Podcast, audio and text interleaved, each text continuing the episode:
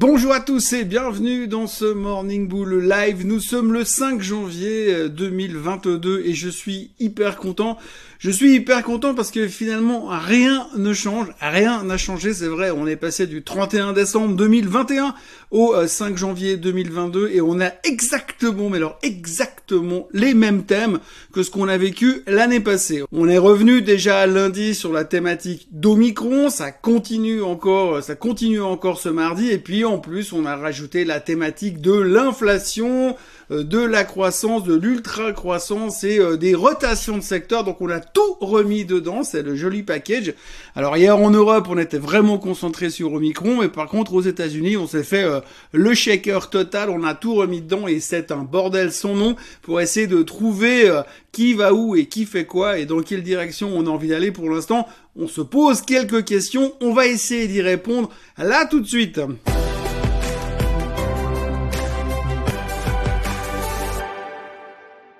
En Europe, en tout cas, c'est assez simple. On continue à surfer sur la vague Omicron, puisque de plus en plus de rapports disent que Omicron n'est qu'un gros rhume et que les conséquences derrière sont relativement limitées. C'est pas moi qui le dis, ça vient du Danemark qui disent que dans deux mois, normalement, si tout va bien, ça devrait être plié. Donc on se détend de ce côté-là. On parle croissance, on parle rebond économique en Europe. C'est génial. Donc l'Europe, super journée, vert, vert, vert, vert partout. Donc tout allait bien en Europe pas de souci.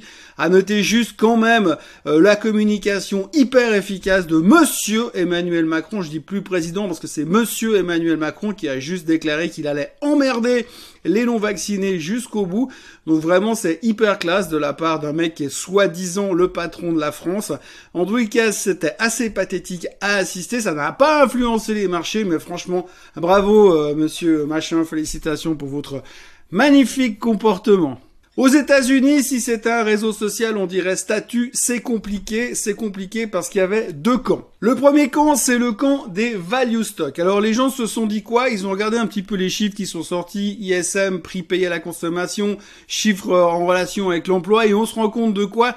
Qu'effectivement, c'est en train de se détendre, euh, les chaînes d'approvisionnement se détendent, l'emploi se détend, il y a un peu plus, euh, euh, ça se calme un petit peu, les gens continuent à quitter leurs emplois quand même aux États-Unis. Enfin, que des chiffres qui sont encourageants pour dire que finalement, ça se détend. Et si ça se détend, eh bien l'inflation va être plutôt calme, moins agressive que ce qu'on a vécu sur le dernier trimestre 2021 et normalement ça devrait être positif pour nous, pour les actions, pour les values surtout. Et surtout sur le fait que la Fed ne devrait pas intervenir trop violemment puisque du coup l'inflation serait subitement, on va pas dire sous contrôle, mais un petit peu moins hors de contrôle qu'avant. Donc du coup, euh, tout le secteur value se comportait extrêmement bien, explosion du Dow Jones qui termine au plus haut de tous les temps à nouveau, le S&P juste pas, on termine légèrement en baisse légèrement en baisse parce qu'il y a des rotations de secteur. De nouveau, oui, c'est l'autre camp qui arrive de l'autre côté. On va en parler tout de suite.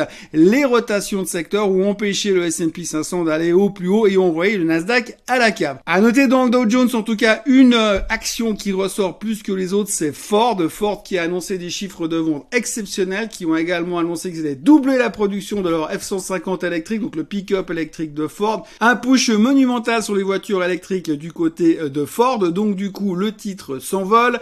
Euh, on est à 138% de performance sur 2021 sur Ford. Et puis comme ils font des voitures électriques, c'est évidemment euh, le miracle qui se reproduit, hein, le miracle Rivian qui se reproduit, le miracle Tesla qui se reproduit. Donc c'est génial, c'est absolument fabuleux.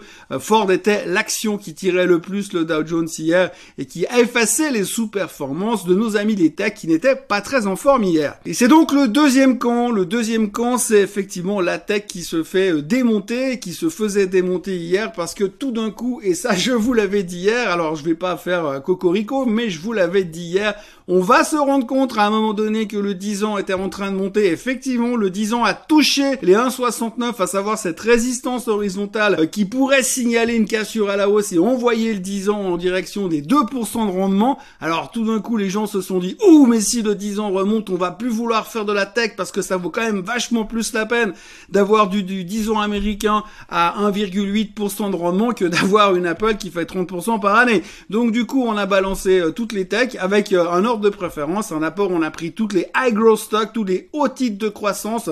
Alors là, vous avez des noms comme DocuSign, comme Snowflake, qui se sont fait littéralement massacrer parce que c'est plus à la mode pour l'instant, pour l'instant. Et puis dans l'ordre, après, ça descendait. Alors vous avez moins 9%, moins 8%.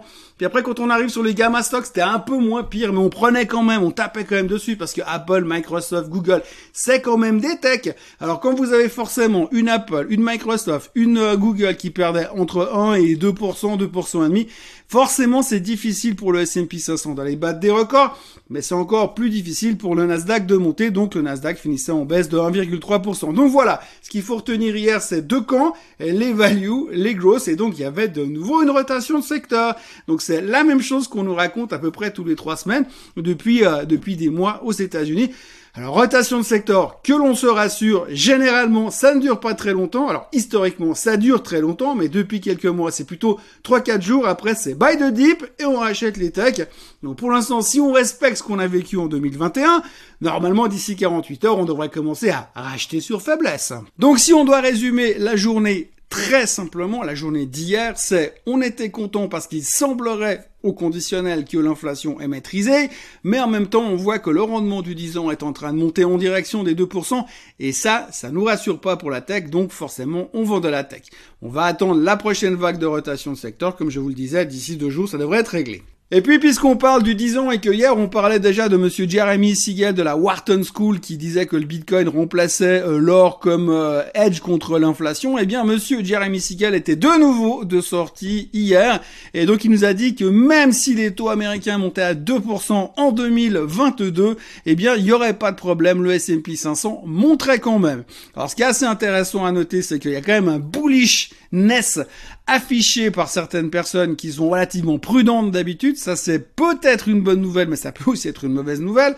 Contrarion effet, comme d'habitude. Et puis, de l'autre côté, ce que je trouve assez fascinant, c'est quand t'es prof d'uni aux États-Unis, bah, visiblement, tu passes plus de temps sur le plateau de CNBC que dans ta classe à l'université. Mais il n'y a pas que Jeremy Siegel qui a été sorti hier, c'est début de l'année, hein. donc les gourous qui sont pas partis à Aspen pour faire du ski, eh bien, ils sont de sortie et ils donnent leur avis. On avait hier le stratège d'Invesco qui nous prévoyait une chute monumentale en 2022, un peu à l'image de 2020. Alors, est-ce qu'on aura un nouveau variant, et peut-être le variant camerounais sur lequel travaillent les Français actuellement Donc, euh, globalement, il s'attend à une nouvelle correction massive durant le cours de 2020, mais, mais, mais rassurez-vous, ce ne sera qu'une opportunité d'achat parce que derrière, ça va remonter. Donc, c'est vrai, on est en train de dire globalement que le marché va bouger plus ou moins, il va monter et baisser, mais qu'à la fin, il montera quand même. C'est une grande nouvelle, on n'était pas au courant. Deuxième gourou qui était de sortie, monsieur Mark Shelkin. Alors peut-être que monsieur Mark Shelkin, vous ne le connaissez pas bien. Euh, c'est un monsieur qui avait prédit euh, le crash de 2020, qui avait prédit euh, l'attaque des chauves-souris et du pangolin. donc il avait déjà vu ça et il revient aujourd'hui en disant qu'en 2022, il va y avoir une nouvelle technologie qui va tout remettre en question. Et quand je dis tout, absolument tout. Et il pense que ça va absolument détruire le marché dans un premier temps et créer une nouvelle vague de nouveaux millionnaires. Pour l'instant, on sait pas trop ce que c'est cette nouvelle vague de technologie. Probablement le métaverse, hein, présenté comme ça. Mais en tous les cas, on sait pas de quoi il parle. C'est assez peu clair. Il a mis une vidéo en ligne sur le net. J'ai essayé de la voir. Euh, je sais pas, mais j'arrive pas à me connecter tellement c'est compliqué. Donc du coup, apparemment, il est très prudent. Mais ce monsieur est influent et considéré comme un gourou. Donc quand les gourous disent, il faut les écouter. Parlons un peu de value stock et de technologie. Monsieur Warren Buffett, l'empereur de l'investissement value, a acheté des Apple en 2018 pour un montant de 36 milliards. Et euh, finalement, si vous regardez un petit peu ce qu'a fait Apple ces derniers temps, bah, c'est une jolie performance. Aujourd'hui, Apple représente 40% du portefeuille de Berkshire Hathaway. Il faut noter que sur ces deux ans et demi, trois ans, eh Berkshire Hathaway a encaissé 775 millions de dollars de dividendes et la performance derrière, eh bien, c'est quasiment 120 milliards de gains juste sur Apple. Alors, ce qui est assez intéressant, c'est que je vais pas rentrer dans les détails parce que j'ai pas été aussi loin dans la réflexion, mais quand vous regardez le chart qui s'affiche ici, donc vous avez en bas, c'est la performance de Berkshire Hathaway et en orange, au-dessus, c'est la performance de Apple. Donc, comme vous le voyez, on peut se demander si peut-être que finalement Berkshire Hathaway serait pas tout petit peu trop bon marché. D'ailleurs, quand on voit la réaction du titre depuis 2-3 jours, on a l'impression que les gens sont en train de se dire tiens, c'est marrant parce que c'est quand même pas très cher cette boîte. Alors la crainte qu'on a sur Berkshire Hathaway, c'est qu'effectivement les deux principaux gérants arrivent à des âges un petit peu canonissimes et on peut se poser des questions sur combien de temps ils seront encore capables ou vivants même pour s'occuper euh, de euh, de la gestion de cette boîte mais ce qu'il faut aussi savoir derrière c'est que la succession est déjà mise en place et que même si un jour il y a une mauvaise nouvelle il y aura un impact à très court terme évidemment. Mais si on se souvient de l'impact de Steve Jobs à l'époque je rappelle quand même que les 11 ans qui ont suivi euh, Apple a quand même fait plus ou moins x10 sur la valeur du titre. Donc pour pas une comparaison de base, mais il faut pas trop s'inquiéter par rapport à ça. Mais ce que je veux dire, c'est que Berkshire Hathaway n'est pas forcément très cher à ces niveaux-là pour les gens qui ont une vision d'investissement long, long terme. La philosophie de Monsieur Warren Buffett reste une des philosophies les plus importantes dans le monde des values, et il faut pas l'oublier non plus, et ça lui survivra. On termine avec une petite nouvelle à noter euh, que Sony se lance dans les voitures électriques. Alors c'est assez rigolo parce que si vous vous souvenez, il y a quelques jours en arrière, il y a Samsung qui annonçait qu'il se lançait dans les voitures électriques. Donc en fait, ce qu'il faut euh, retenir, ce qui est assez impressionnant, c'est que vous avez Apple qui annonce une voiture électrique pour 2025, vous avez Samsung qui se lance dedans, vous avez Sony qui se lance dedans, et c'est des mecs qui n'ont jamais fait de voiture de leur vie. Donc aujourd'hui, on a l'impression qu'il y a une nouvelle concurrence qui arrive de la part des boîtes tech, puisqu'il faut être dans la voiture électrique. La voiture électrique est en train de devenir un petit peu comme le dot-com de l'époque.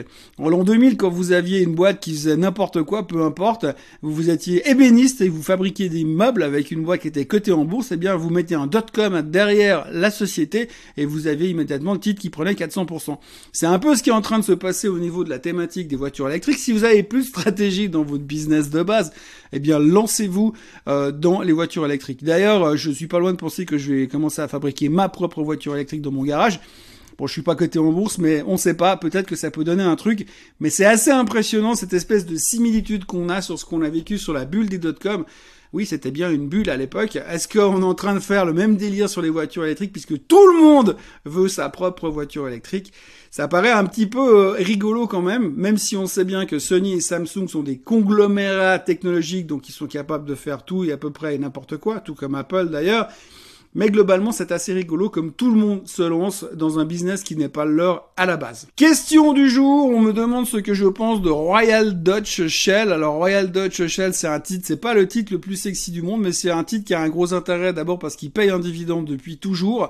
Euh, quand on voit d'où il vient depuis quelques temps, on se dit bah la performance est plutôt pas mal, c'est plutôt intéressant. Mais quand on regarde un petit peu finalement ce qu'elle vaut en termes de valorisation et qu'on la compare par rapport à ses pairs américains, eh bien on voit qu'elle est clairement discountée et ça reste une action qui n'est pas chère. Donc euh, qu'est-ce que j'en pense? Bah je pense d'abord qu'à ces niveaux-là, elle est pas chère parce qu'elle est discountée. D'ailleurs le Barons ont fait tout un article, euh, d'ailleurs depuis deux jours je crois, sur la thématique. Ça reste un de ses top picks pour 2022. Ça veut pas dire qu'ils ont toujours raison, mais en tous les cas la réflexion est là. Donc j'aime assez Royal Dutch. Moi c'est un titre que j'aime bien avoir en fond de portefeuille parce que ça paye du dividende et c'est un titre que vous pouvez acheter régulièrement.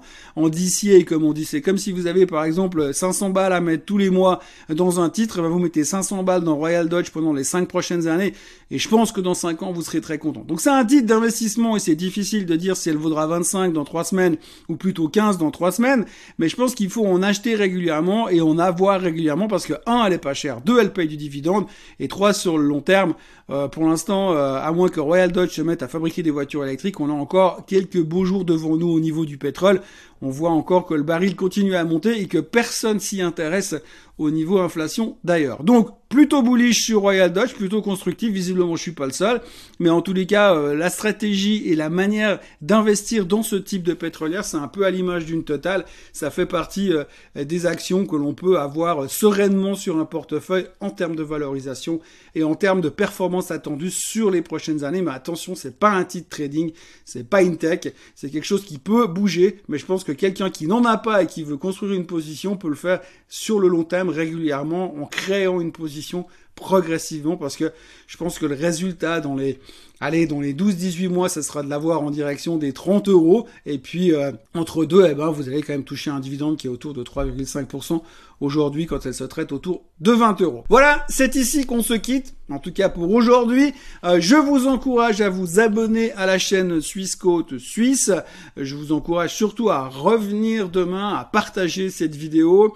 Et puis il y a aussi un petit truc que je voulais rajouter au passage.